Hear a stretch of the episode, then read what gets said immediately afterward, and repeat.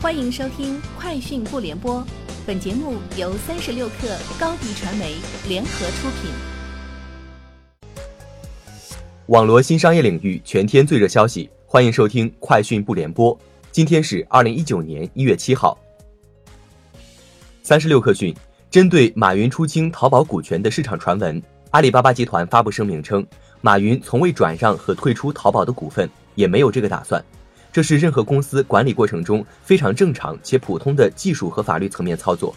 这样的调整将进一步推进阿里巴巴管理的透明和公开，对公司的未来只有好处没有坏处。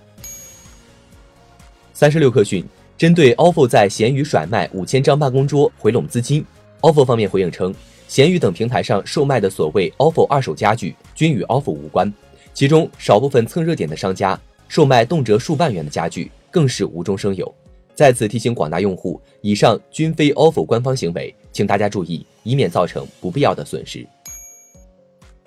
三十六氪讯，针对艺考生反映艺术生软件卡顿无法报名，教育部新闻办公室官方微博“微言教育”表示，目前二零一九年高校艺术类校考的报名工作正平稳有序进行，该项工作由各招生院校负责组织，绝大部分都是在本校网站进行报名。以指导和督促有关高校通过增加报名渠道、延长报名时间、增加考点等措施，确保有意愿参加校考的考生都能报名并参加考试。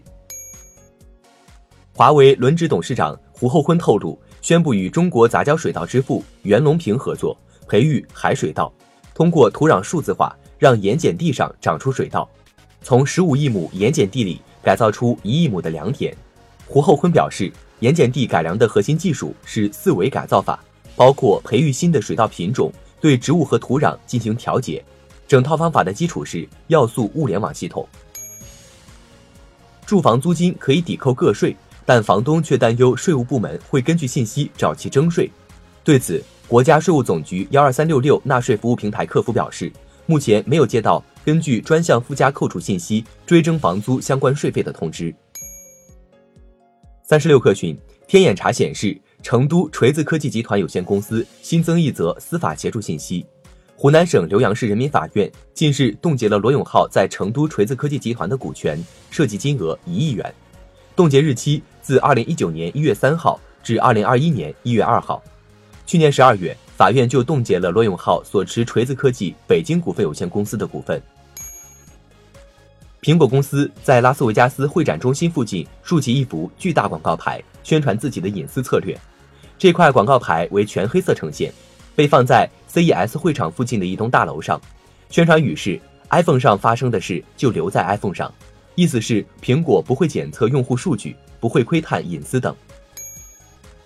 三十六氪讯，一月五号，虎牙直播在广州举办了上市后的首个盛典活动，在活动现场。虎牙 CEO 董荣杰表示，公司2018年的月活用户已经突破一亿。董荣杰称，虎牙也将在2019年筹建电竞公司，其中包括虎牙新建的守望先锋战队在内的许多新业务和新产品，都会由这家电竞公司来经营。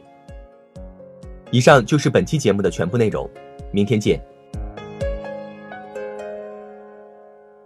欢迎添加克星电台微信号。微信搜索“克星电台”的全拼，加入我们的社群，一起交流成长。